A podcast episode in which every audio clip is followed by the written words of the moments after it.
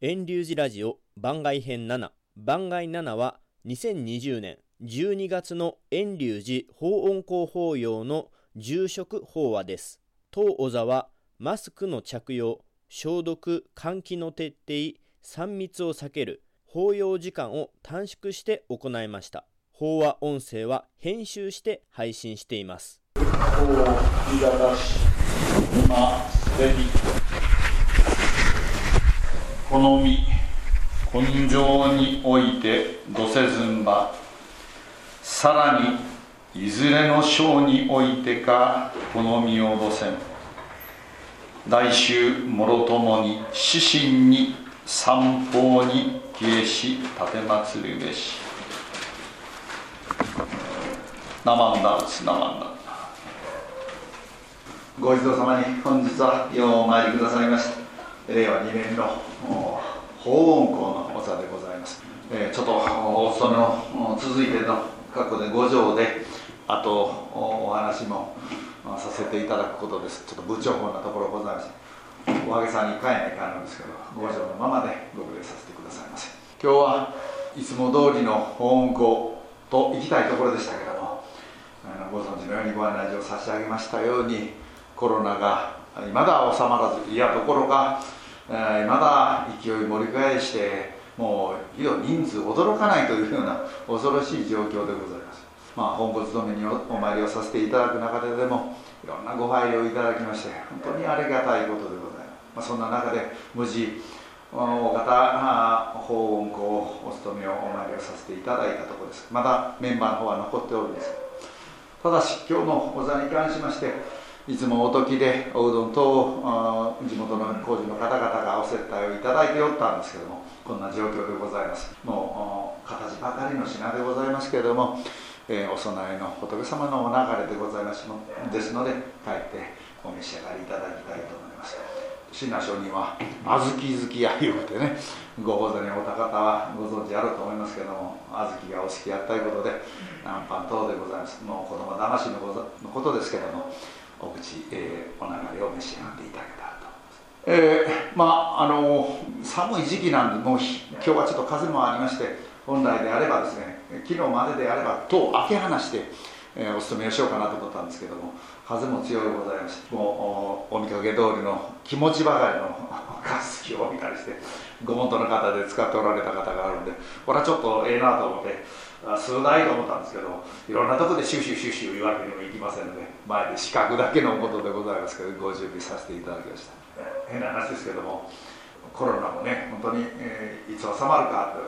本当に仏さんに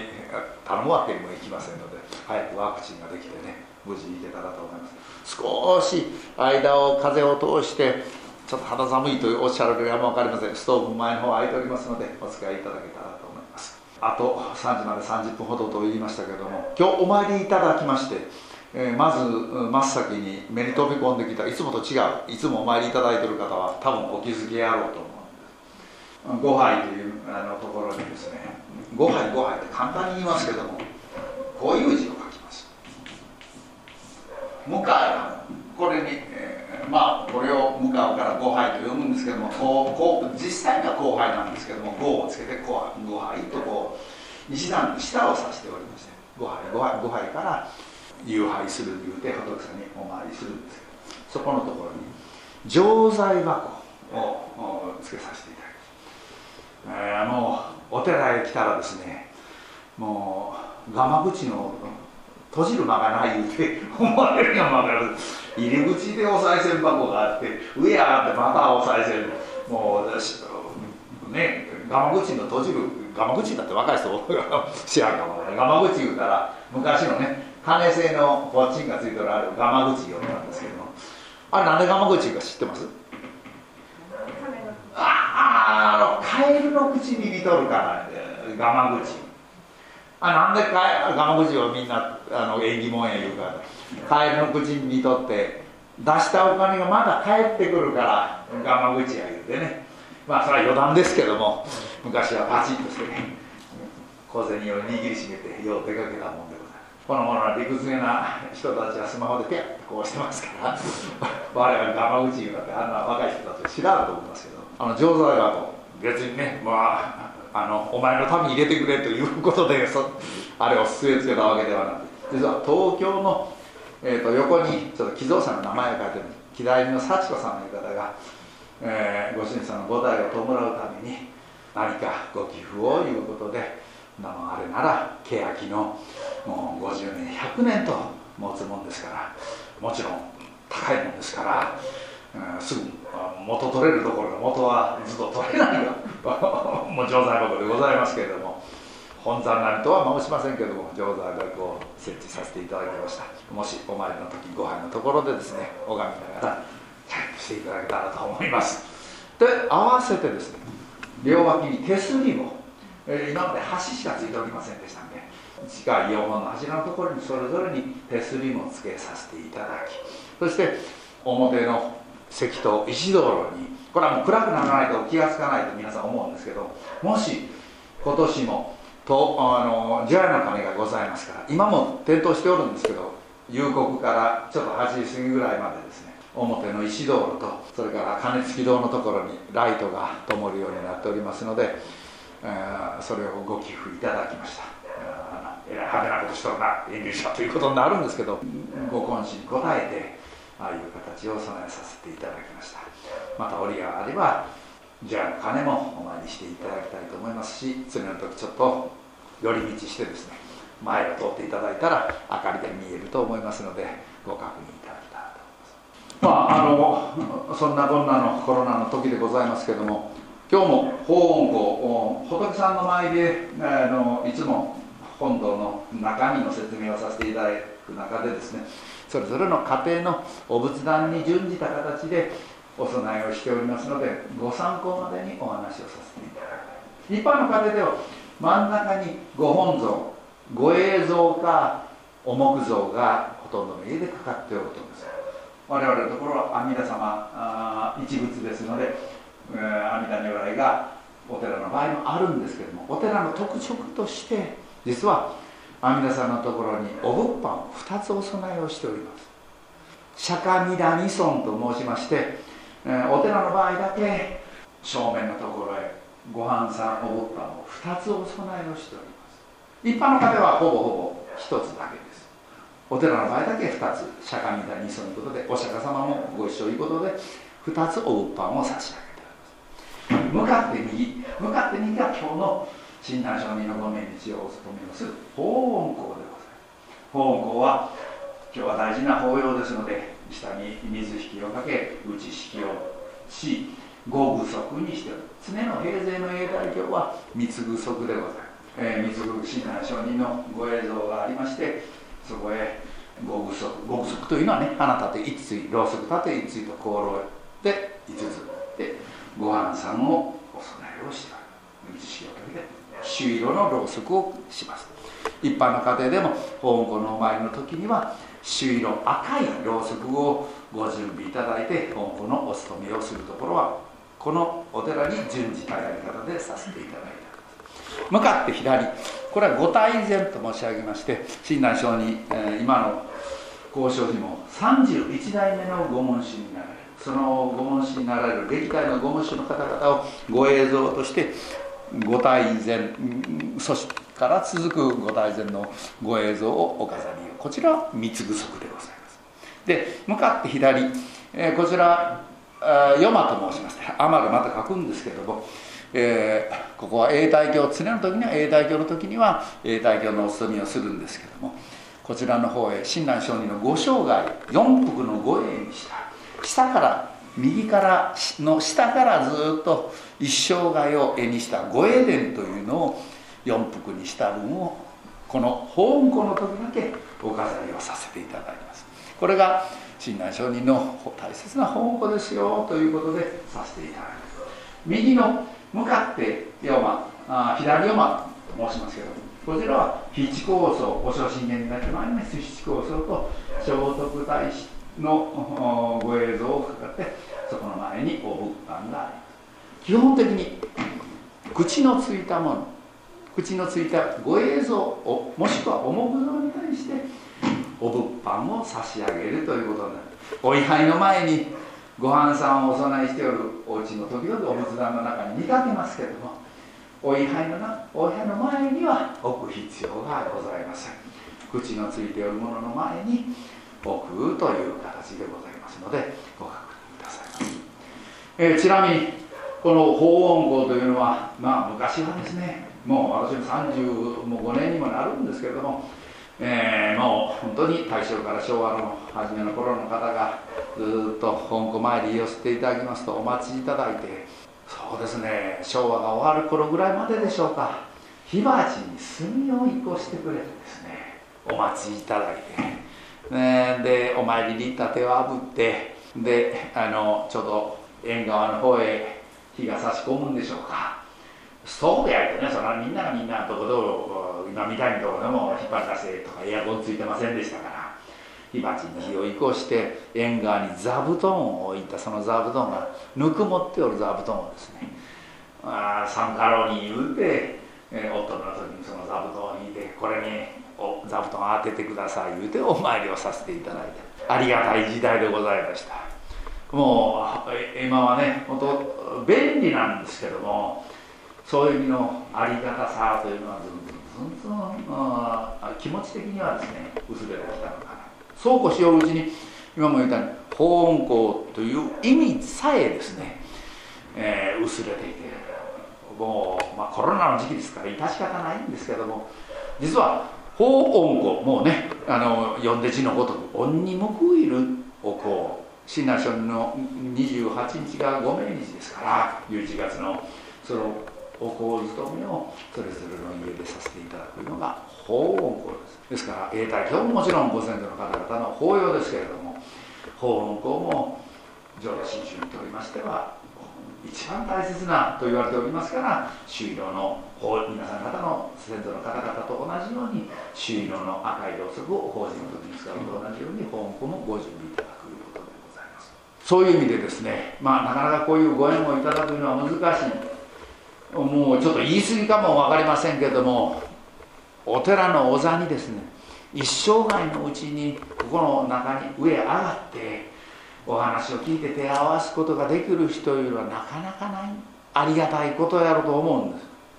もう知らずにとか上がらずに一生涯を終える人だって多くの方があるんですお寺が案内したから言って来てくれるわけではない。ご先祖の方がもしくは親鸞書にとかご縁いただいた上の方々が呼んでくださったから今日のここのお参りがあるんやろと。思うその声が届くか届かんかということでここの上へ上がらせていただけるかどうかが決まってくるんやろうと思う。なんぼね昔のように首に縄を引っ張ってというわけにも参りません。昔はおじいちゃんおばあちゃんに連れられて一平や二平は皆さん方参ったはずなんですけどなかなかもうおじいちゃんおばあちゃんのもうこれほど言ったら言い過ぎですけどもうねあの言うこと聞かんになりましてもう言うて聞くようなことでない。私も感慨深くして言うと母が亡くなっていろんなことを思い出す中で母からね小さい時にはこうしつけね昔はしつけも厳しかったからなんで言うたってできん時に何で言うたら分かるなって叱られようと。ころが今度自分が陸付けになって今度母が言うたって分からない何で言うたら分かるんだもう親から言われると今度また親に言うようね何で言うたら分かるんまあまた私それまた子に言われるんやろうなと思って何で言うたら分かるんだ叱られもってそれ順番やろ。だから母が「あんたもその時が来たら分かるわな」言うた言葉だがね耳に残ることでああもうここから理屈言言うたってまたその時が来たらあんたも分かるわな。それが親の縁やろうと思うんですね。それが恩に報いるというかそれに気づかせていただくいうことやろうと思う。あのなかなか得難いご縁でございますけれどもそれで言いますと法音校というのは講座の中でも特殊な我々教師の法音教団と言われておったんですけどもちなみにですねどうこんなお話しするのもちょっとおかしいかも分かりませんけれども皆さん方にとって一番嬉しいことが何やと思います健康でね長生きできてお金も不自由なかったらもうそれに勝る幸せはないんやろうと思うんですけどと同時に喜び幸せだけでないんですよね。悲しみもあるけど悲しいことを言ったら何がありましょうか、まあ、それぞれみんな悲しいことがある、ね、もう私の思う幸せなことと喜びと私の思う悲しいこと話したいと。仏様の教えって言うたら分かると思うんですけども象徴的な言葉が大悲というお正真剣で言ってます。大悲無限上昇が大仏様の願い悲しみというのはやむことなく無限。やむことなく常に我を照らしたもので大悲無限上昇がというお正真剣の一問でございます。仏様の願いはなぜ悲しみなのか、ね、悲しいまでの願いなのか。私が悲しみに思うのはなぜ私が悲しみ皆様方それぞれ別の悲しみがあるかと思うんです。私の悲しみ言ったらやっぱりね子供が泣いておる姿を見るのが一番私はつらい。皆さんいかがで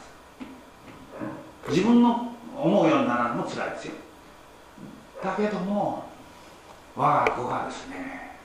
思いのどういう理由があるにせよ泣いておる姿というのは一番ね親にとったら心が痛む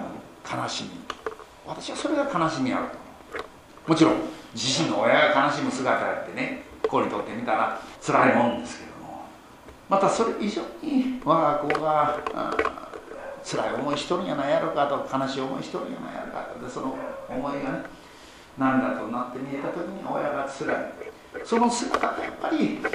親様と言われてる仏様の大義になって現れておるんやろうなとこう思うことです。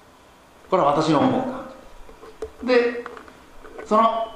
反対に喜びこの私の喜びどんな喜びでしょう。先ほど言った幸せを求めて生きておるんですけどこれも私事になるんですけどもちょっと、自身のいろんなことを話すようになって辛いんですけど私の祖母はあの母方の祖母はですね平成12年になるもうちょうど令和2年ですが丸20年という月が経ちました、4月の11日に亡くなってまあもうお釈迦さんのお誕生日過ぎてすぐやなということで11日がもう丸20年経ってもう令和3年だったら21年目になるんです21年です。22年目なんです。正確にはその祖母がですね自身の息子跡取り息子をですね56の時に亡くした。一番頼りにしておる一人息子。私の母は娘。11離れた息子跡取り息子を。56の時に数えの56の時に。今でも忘れて平成8年の7月20日。私も枕の音にしながらあんだけはありなほんまに辛いことした。その7月20日の56で亡くなった私から言ったおじになるんです。よそのおじにまだちょうど56やったから20代息子におった。それも一人息子。でその下に妹がおったんだけど病気がちの妹で。かかろうと思っておった、えー、後取り息子が56で死んだ。一番血気盛んな役職も、会社で重要なポストを占めておった自分の後取り息子が死んですある時ある時私にこう言うたんです実はその祖父あの祖母から言うたら孫ですよね。後取り息子が亡くなったその子から自分の誕生日に電話がかかってきたんやおばあちゃん元気にしとるなんて中南の山の中で一人暮らししておった90人まで一人暮らし。足が達者な間は言うて娘がである私の母のところを頼りにせずにですね一緒に住もういうのにいやいや自分ができる間は一人の方が気兼ねがないんやって言うて90人まで一人亡くなる2か月前まで一人暮らしをした。祖母ですけど私が時々、えーま、私も孫の一人ですからあの川店にいた時にはそのおばあちゃんがですね祖母がその後で息子の孫から私の誕生日に電話がかかってきた。私シトラんでまあ向こうの孫はしとんのに私から言ったいとこなるんやけどそのいとこの子はおばあちゃんの電話。そのおばあちゃんがね実は普通やったら二十歳代の子やったら二十歳代の子やったら友達と遊びほうけてねおばあちゃんのことなんかどっち見とる一緒もちろん住んでなかったですからおばあちゃんのことなんかどっち見とるかやら分からん。子やはずやのに自分のねおばあちゃんの誕生日を覚えとってくれて心配の電話をかけてくれるのに言うてそれぐらい辛い思いをしてきとったんやろうなというそのおおばあちゃん祖母なりの孫を思いやる気持ちと同時にそれが喜びに変わった、ああ孫は孫なりに親を亡くしてつらかっただろうに。それは辛い出来事だ辛い出来事だったんやけどもそれが実はですね浄土真宗の教えは転じられていく教えなの悲しみが先ほど言った声が悲しんでおる姿は自分の悲しみなんですけどもその悲しみがですねご縁となって変わっていって悲しみはあるんです。なくならないんです。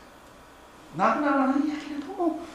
それが転ぜられてそれを気づきとなってこの私に届ける。それが私は喜びやろうと。ね。それが浄土真宗でいう念仏をいただく喜びやろう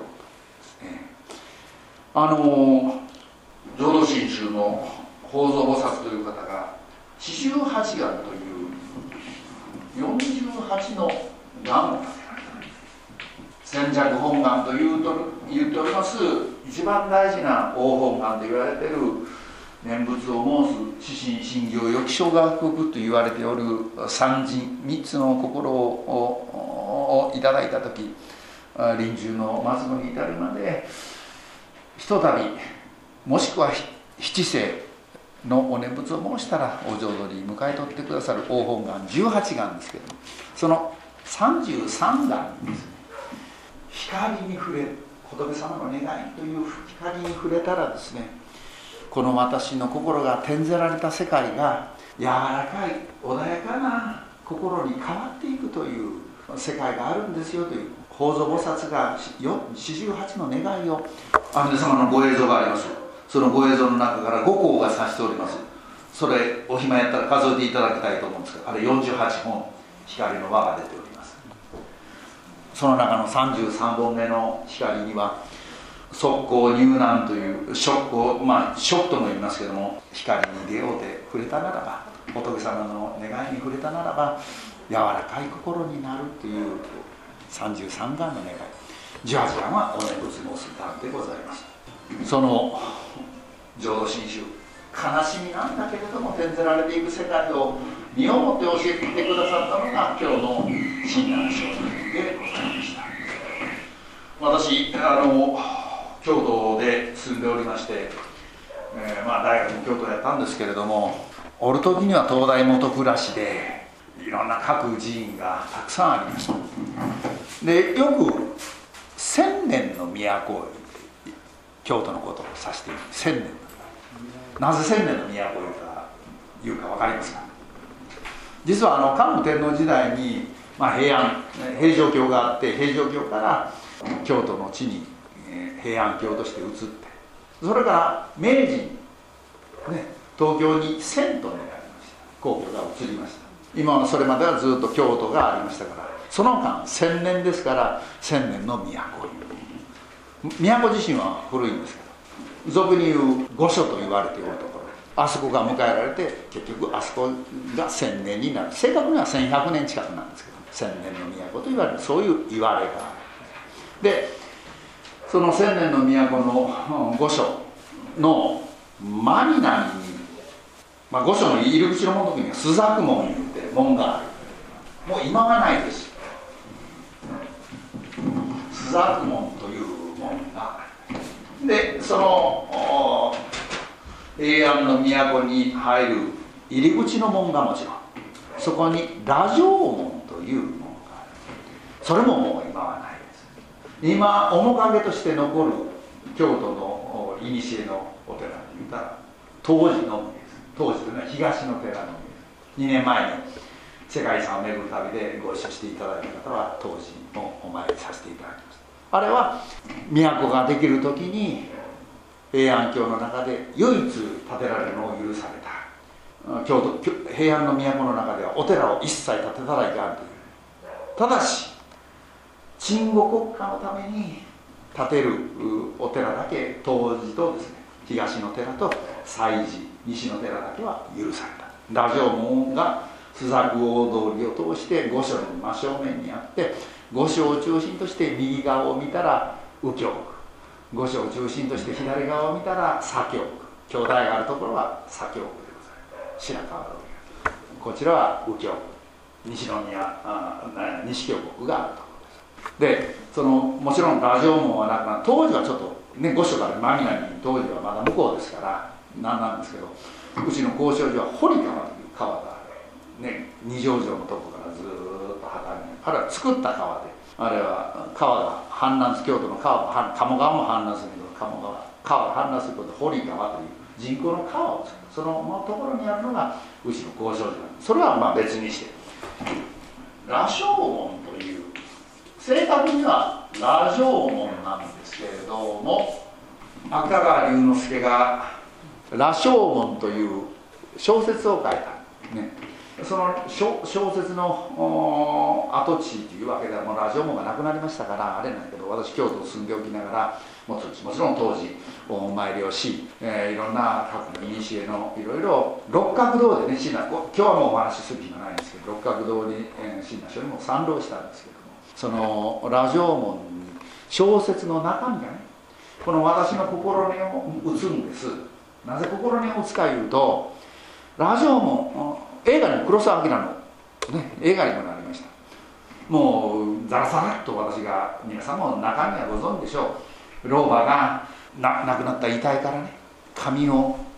引っ張り剥がしてですねカツラを取ろうとした。そのカツラを見てるのを咎めた浪人がですねなんてことするんやって言ってた。いやその老婆がいやこの死んだものやって生前はね生前は別のことをしてどんななりわいをして生きておったかわからない怪しげな人物そんな人間からカツラのためにね髪を抜いたって嫌やないか。それを見た普通は憤りを持ってそれを咎めた浪人がですね肌とその老婆から来てるものを自分自身が剥ぎ取って自分も逃げたっていうのが羅生。たわいもないたわいもない小説といや小説なんですけどもその中にね我が心を映すもうほんまに込められエッセンスが込められてるんじゃないかな。と。ね、もう見よもう若い方いたらちょっと失礼やけどもネットの社会ね本当に人の批評ばかりをする時代で、ね、批判にはもう世の中溢れてる。人は明日こうしたっていいねそんなにその批判がですね先ほど転じられるじゃないですけど。自分の我が心に向かうんであればいいんだけれども人に批判ばかりその老いた老婆がしておるその行為を咎めておきながらこの私はそのその老婆さえ着ている服さえ剥ぎ取ってですね逃げていく姿にこのこの私の心も見えるんです。理屈がに言うてる人間が一番理屈言えない人間やないか。人を咎めてる人間が実際は一番怪しい人間やないか。それを教えてくださるのが浄土真宗の教えであるし最後も3時ですからやりますけれどもこの浄土真宗法音をお務めしましたお寺ですけどもお寺には4つ5つの大きな願いが込められて建てられたお寺ばっかりです。一番有名なのは先ほど言った鎮護国家のために建てられた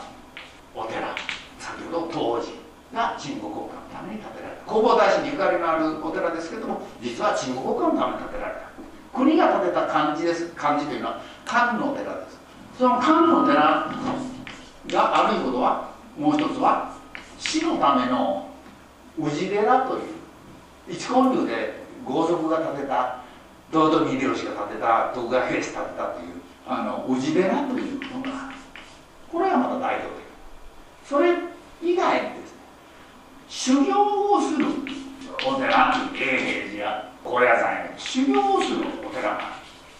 プラス祈祷をするこれも皆さん祈祷をするお寺。八幡か祈祷をするお寺。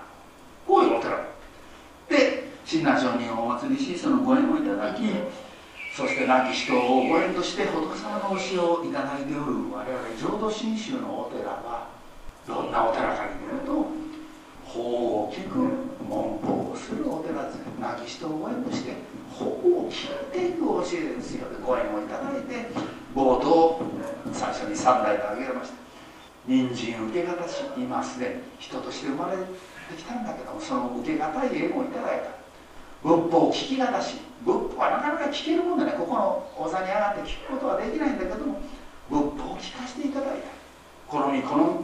おいて土せずばいずれの身においてが証言というのはこの生きておる間に仏法を聞かせていただいて仏の心に触れさせていただいて速攻入難でやつ柔らかな心。でああそうやったな。私の方が間違ってたんやなという心をいただく。文法のお堂でありですね。念仏の道場であります。念仏を申す道場であります。何万打仏と申していただくコロナ禍の中でございます。大きな声を上げて言うようなことをためらうような時代ですけども念仏を申させていただいて入るお堂の時には一礼をし出ていく時にはまた一礼をするというのがねそれこそ体育の世界じゃないですけどああいう人たちも自分を鍛えてくださってる道場やいうことで一日礼をして退場することでございましょう。今日は大切な新年初任のご命日をそれこそお礼を申してお参りをさせていただくその教えを触れさせていただき柔らかな心でお帰りをいただたらと思うことでございます本当にコロナ禍で大変な中ようこそお参りをいただきましてありがとうございました。来春には春永大業4月4日ご準備の予定でしたけども今年も戸を開けまして使えるよういや今年来年の春もですね5月5日もう本当に、えー、子供の日で遊びに行けるような時が来ればその時が来ればいいんですけどもどういうことが誰も予測できませんけど開け放した広い中で、えー、お参りできるように5月5日を用意して予定をしておりますのでまたのお参りをお願いしたいと思います。本日はお出にくい中コロナ禍の中をようこそお参りをいただきました。どうぞお気をつけてまた来たる来年にもまたお会いして仏様をさせていただきますように。ありがとうございました。本当に常のお参りありがとうございます。ナマンダブツナマンダブナマンダ